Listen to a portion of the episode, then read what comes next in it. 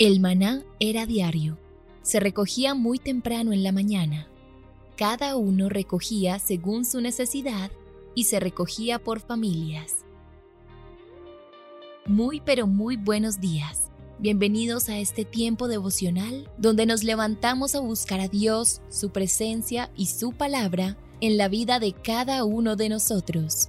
Maná, el alimento espiritual diario que no puede faltar en nuestras vidas. Conduce Carlos Ríos.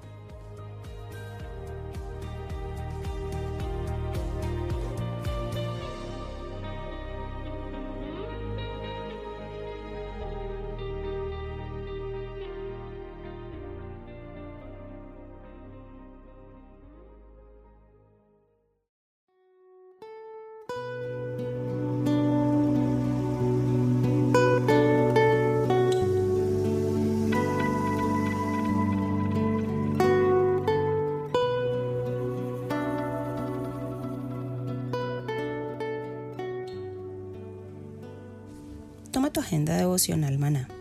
El pasaje sugerido para la lectura en tu devocional personal el día de hoy es Hechos 1 del 12 al 14. Reunirnos como hermanos en la fe es algo que nos enseñaron los apóstoles, los discípulos y las mujeres que acompañaban a Jesús. Por eso, no dejes de hacerlo. Te invitamos ahora a que respondas las preguntas que encuentras en tu agenda que te llevarán a conocer cada vez más a Dios y crecer en tu vida espiritual.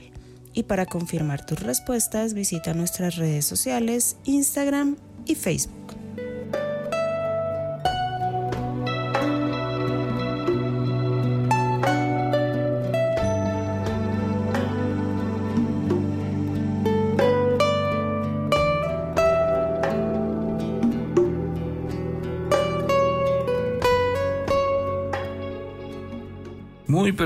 Días, queridos oyentes. Bienvenidos a este tiempo devocional donde nos levantamos a buscar a Dios, su presencia y su palabra en la vida de cada uno de nosotros. Bienvenidos a este espacio llamado Maná, fuente de bendición y salud espiritual para todos aquellos que se acercan. Damos gracias a Dios, bendecimos su nombre. Creemos que cada vez se añaden más y más personas a nuestro tiempo devocional. Cada día nos llaman, nos escriben, quiero anexarme, quiero que me envíen los audios. Así que si usted quiere que le lleguen los audios directamente, nos escribe y con mucho gusto nosotros lo anexamos a nuestras listas de difusión. También eh, hoy como nunca nos han pedido muchas agendas devocional porque nadie se quiere perder la disciplina de escribir, de leer todos los días el texto y escribir. Así que si usted todavía está interesado en la agenda devocional, nos la puede pedir y se la hacemos llegar de un día para otro a su casa. Estamos hablando de disciplinas espirituales. Hay gente que cree que cuando uno adopta disciplinas espirituales, se esclaviza y que le genera una carga en todas las cosas que tiene que hacer. Y déjeme decirle que no es así. Más bien yo diría que cuando hay disciplinas hay una libertad en la vida cristiana que no viene a través de la indolencia, sino de la disciplina. Y uno puede ilustrar este principio observando la libertad que se logra al dominar cualquier disciplina. Por ejemplo, al ver a un guitarrista que usted lo ve todo el tiempo eh, dedicado a esas seis cuerdas, casi da la impresión de que nació con el instrumento pegado a su cuerpo. ¿Por qué? Porque él tiene una intimidad, una libertad con la guitarra que hace que tocarla parezca algo muy fácil. Usted no ha visto que hay ciertas tareas, manejar un avión o muchas otras que usted cuando las ve, por ejemplo, eh, abrir a una persona como lo hace un médico cirujano, eh, hacerle una operación en su corazón. Cuando uno ve a los expertos hacer las cosas, las hacen ver demasiado fáciles. Pero cuando usted mira, cualquiera que alguna vez haya tratado de tocar un instrumento, sabe que esa libertad y esa habilidad musical que expresan ciertas personas solo se logran después de décadas de práctica disciplinada. Asimismo, la libertad que genera la disciplina no se ve solamente en los músicos, se ve en todos los campos en el fútbol, en la carpintería, en los grandes ejecutivos, en los artesanos, en los estudiantes, en las mamás. ¿Sí? La libertad por medio de la disciplina es la idea que está detrás de lo que ha llegado a conocerse como la regla de las 10.000 horas. ¿Qué es la regla de las 10.000 horas? Es una observación basada en la investigación que dice para que usted se convierta en un experto en algo y para que llegue a ser una acción prácticamente instintiva, usted debe llevar a cabo esa cantidad de horas de práctica. Imagínese, uno practicar 10.000 horas, pero vamos a ponerla sencillo otra vez para que usted entienda que esto funciona en el día a día, en el momento al momento. ¿Por qué? Porque si seguimos en el ejemplo de la guitarra, no se trata solamente de repetir una tarea todo el día, como tocar la misma canción durante cuatro horas al día, cinco días a la semana, 52 semanas al año, durante 10 años. No. Es, ojo con lo que es. Para mejorar el desempeño, una persona que hace, un músico que, es, que ama la, la, el instrumento, ¿qué hace? Coge todas estas horas, pero en cada hora ensaya una amplia variedad de canciones, de estilos, de ejercicios, pero lo hace con tanta regularidad que cada día es más complejo su aprendizaje y da como resultado que esa persona toque ese instrumento con una libertad impresionante. O sea que en un sentido podríamos llamar disciplina al precio que debemos pagar por la libertad, por la libertad de hacer algo con gozo, con alegría y sobre todo como un hábito. ¿Sí? Por ahí dicen que la libertad y la disciplina han llegado a considerarse como excluyentes, cuando de hecho no. La libertad no es en absoluto lo opuesto, sino la recompensa final de la disciplina. Así que si usted hace énfasis en que la libertad requiere disciplina, no olvidemos hacer énfasis en que la disciplina nos recompensa con la libertad. ¿Y qué es esa libertad que nos da la piedad en la palabra de Dios? Piense nuevamente en la ilustración. El guitarrista es libre para tocar un arreglo difícil porque esos años de experiencia le han generado a usted práctica, eh, ¿cómo se llama? Eh, fogosidad, libertad, eh, espontaneidad, todo eso quienes tienen la libertad de citar las escrituras, ¿quiénes son? Los que se han disciplinado por memorizar la palabra de Dios. Hay mucha gente que le dice a uno, pero ¿usted cómo recita la Biblia? Mm, sí, podríamos decir que uno como recita la Biblia, pero yo llevo 30 años estudiando la Biblia. Llevo 30 años acercándome a la Biblia. Llevo 30 años en los que día a día me levanto a buscar la Biblia. Entonces, obviamente, cada día mi meta no era llegar algún día a recitar algunos versículos y pasajes de memoria con fluidez. Mi meta era estudiar la Biblia día a día. Es, eh, ahí es donde está el punto. Me acuerdo mucho que una vez estaba en una de las series de la palabra de Dios y yo utilicé dentro de la enseñanza del día, dije, yo algún día era un inexperto en la palabra de Dios, era una persona que no conocía la Biblia.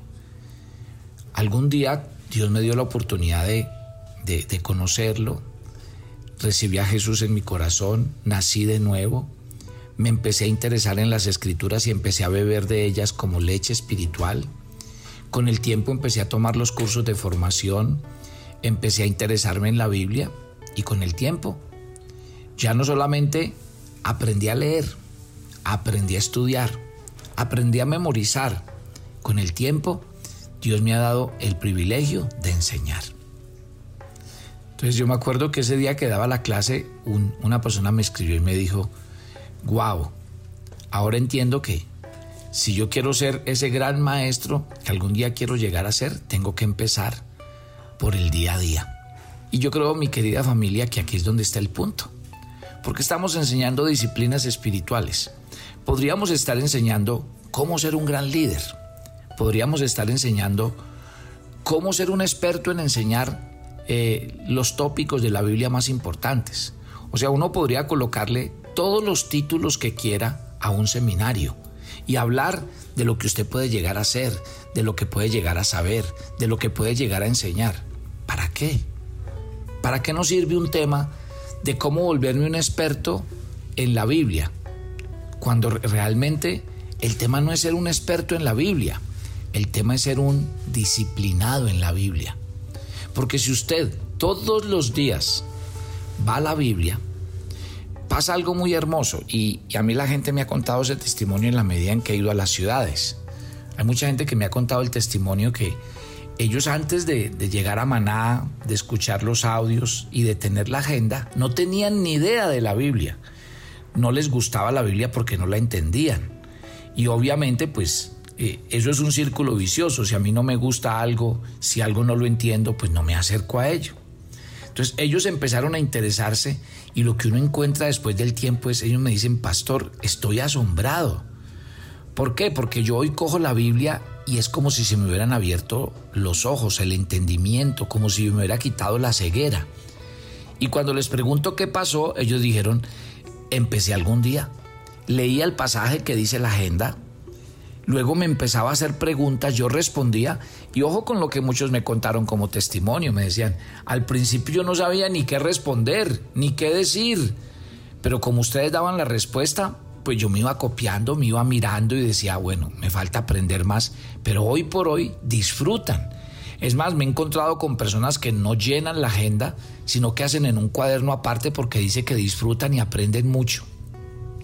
Entonces, no es nuestro objetivo con la agenda devocional ni con el devocional que usted recibe todos los días que usted se vuelva un líder, que usted se vuelva un maestro, que usted se vuelva un gran eh, estudioso de la Biblia. No es nuestro objetivo final, porque nuestro objetivo principal, ¿sabe cuál es? Que usted solamente adquiera la disciplina de ir día a día, porque es que la Biblia es alimento espiritual. Entonces, en esto que estamos hablando, eh, ¿cómo puedo yo lograr, por ejemplo, la libertad con respecto al manejo de la Biblia? Que en la medida en que usted se acerque a la Biblia todos los días, usted va a citar las escrituras y las va a memorizar y va a hablar de ellas y la Biblia dice aquello en tal parte, aquello en tal parte. Lo mismo, o sea, hay que dejar de experimentar el, ayuno semanal como ese letargo donde, ay, me toca ayunar hoy, qué duro me da ayunar. No. Es más bien empezar a hacer la práctica en el día a día. Es como los ayunos largos. Yo le digo a la gente cuando ayune largo, por ejemplo, en el ayuno de siete días que viene para el fin de mes. En el ayuno de siete días, Pablo eh, dice en la escritura, de gloria en gloria. Entonces lo que yo le digo a las personas, no ayunen siete días, ayunen cada día a la vez. Porque es que uno empieza a ayunar siete y dice, ay, no, eso es muy largo, no voy a ser capaz, no puedo. Día a día. Termine en la noche su ayuno y dígale, Señor, aparte este día para ti. Y al otro día vuelve a comenzar. lo va a vivir en otra dimensión porque usted está viviendo el ayuno en el día a día. Así es lo mismo la vida cristiana. Y en eso vienen las disciplinas y los hábitos. Las disciplinas y los hábitos nos, ayudan a no apartarnos, a no perder el ritmo, a mantenernos en la jugada todo el tiempo. Entonces, gloria a Dios. Mire, quiero compartirles un pasaje el día de hoy porque sé que ustedes están tomando nota muy juiciosos cuando, cuando, yo, cuando yo les predico la Biblia en los devocionales. Tomen este pasaje de la Biblia. Primera de Corintios capítulo 8, versículo 2. Si alguno cree que sabe algo, no ha aprendido todavía como lo debe saber. Sí, sí ve lo interesante que nos está diciendo este texto. Cuando las disciplinas espirituales y los hábitos son medios, entonces yo entiendo que realmente yo tengo mucho para aprender y tengo mucho para aprender todos los días. Hay algo que tiene la Biblia. La Biblia tiene algo que es emocionante. Y usted podría ir todos los días al mismo capítulo de la Biblia y encontraría que cada día Dios le hablaría cosas diferentes. Esa es la, eh, la, cosa más maravillosa cuando uno se acerca a la Biblia. Por eso es que la Biblia es vida, la Biblia tiene poder, por eso la Biblia no es un libro más, no es un magazine, eso es la Biblia. Entonces, ¿qué tiene Dios para usted cada día? Un banquete. Yo le acabo de decir, yo llevo más de 30 años estudiando la Biblia. ¿Qué quiere decir? Que cuando yo me acerco y abro la Biblia, ah, yo ya me sé esto, ah, yo ya leí esto. No, yo me acerco a la Biblia y me acerco como si lo estuviera leyendo la primera vez. Y cada día Dios tiene algo para enseñarme. Ustedes me han visto predicar que una vez predico un pasaje y le di un énfasis y Dios le habló a usted, pero al otro año usted me oyó predicar el mismo texto con otras palabras y dice, pero ya el pastor nos había hablado, pero qué tan diferente y cómo me habló Dios otra vez. Porque esa es la Biblia. Y tal vez lo que la gente se pierde cuando va a la Biblia en el día a día, lo que se pierde es eso. La riqueza, la frescura, la vitalidad que hay en la palabra de Dios para el día a día. ¿Usted cree que porque Jesús dijo que cada día traía su propio afán? Porque Jesús enseñó en el Padre Nuestro a que buscáramos a Dios cada día y que cada mañana nos acercáramos a Él y que buscáramos el pan diario. Porque es que ahí está el punto. ¿Cuál es la gran relevancia del maná? Ustedes me lo han oído. La virtud que tenía el maná, o sea, es como, como Dios puso un secreto en el maná. ¿Y cuál era el secreto del maná? Que era diario. No se podía guardar, no se podía repetir. Y a mí me, me, encanta la historia. Y, y se lo digo porque con Dios todas las cosas son nuevas en el día a día. Les voy a contar una historia. Hubo un rey que un día se levantó y le dijo, Señor, subimos contra este pueblo. Y Dios le dijo, sube. Y al otro día Dios se levantó y eh, eh, otra vez el profeta se levantó y dijo, Señor, subimos. Dios le dijo, no suba. Era el mismo pueblo. Era, eh, uno podría sacar como conclusión, ah, es que Dios ayer me dijo que sí. Dios ayer me dijo que sí, pero hoy me dijo que no. Esa es la relevancia del buscar a Dios día a día. Esa es la relevancia de cada día trae su afán.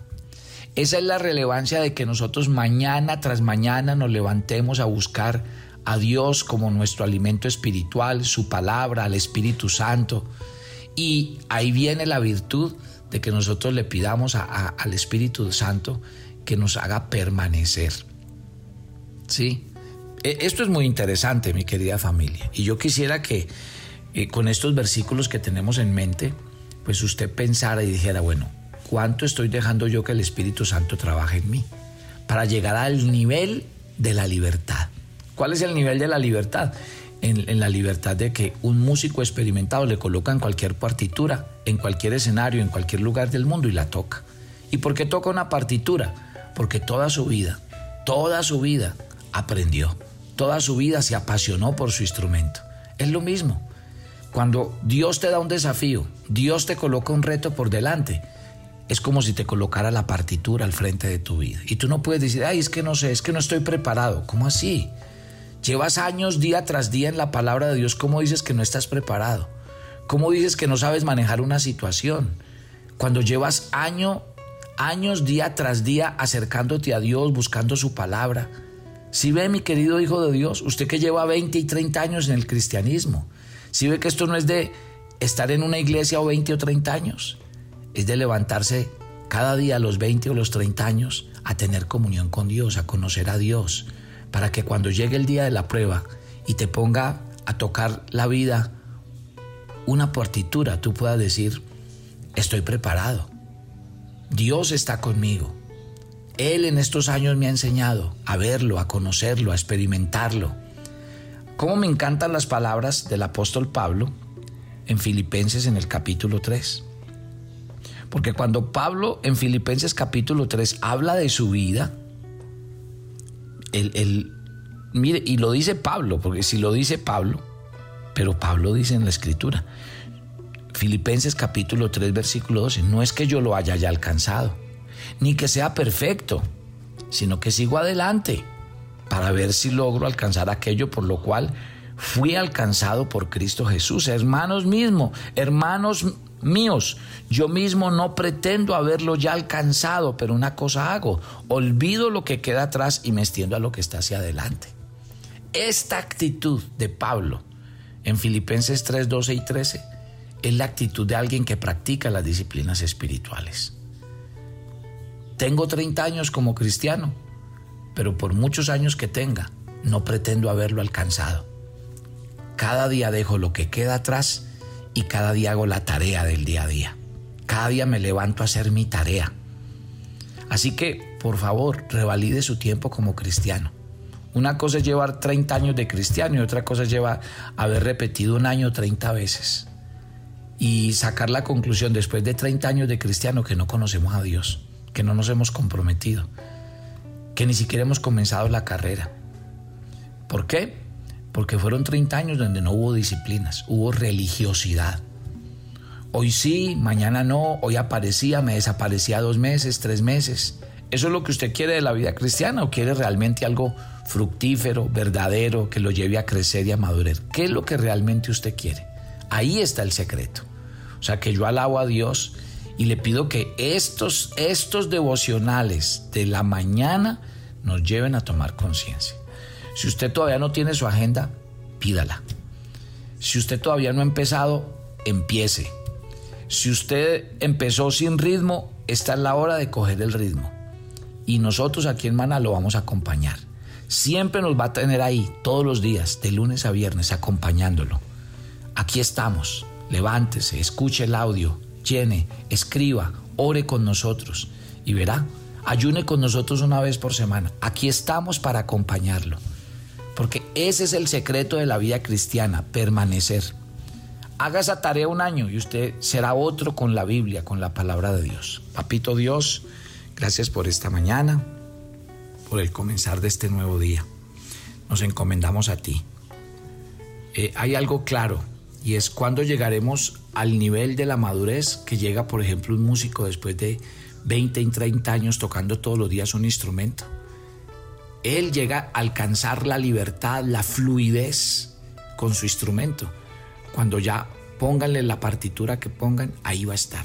Yo te pido, querido Dios, cada día que nos acercamos a la Biblia, cada día que nos arrodillamos a orar, no sea una carga, no sea una esclavitud, sino que realmente sea una pasión por conocerte, por conocer tu palabra, por madurar, para que el día de mañana, cuando la vida nos coloque retos y desafíos, entonces podamos enfrentarnos porque hemos conocido a lo largo del tiempo al Dios de la Biblia.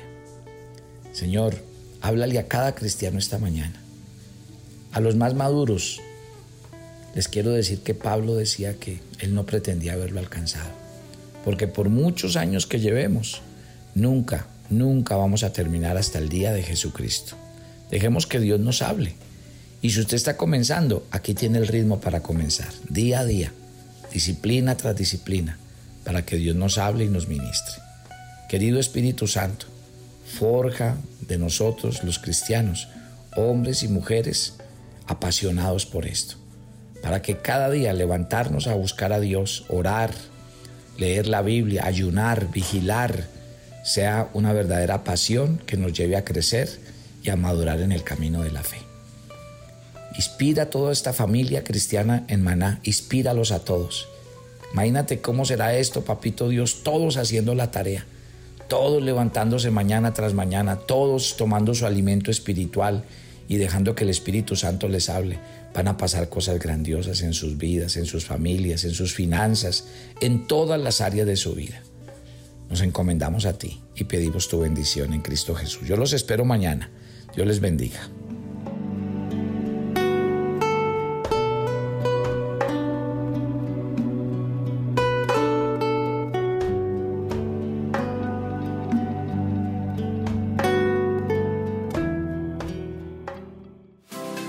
Todos los miércoles a las 7 de la noche tenemos una invitación para las mujeres que quieren conocer más a Dios.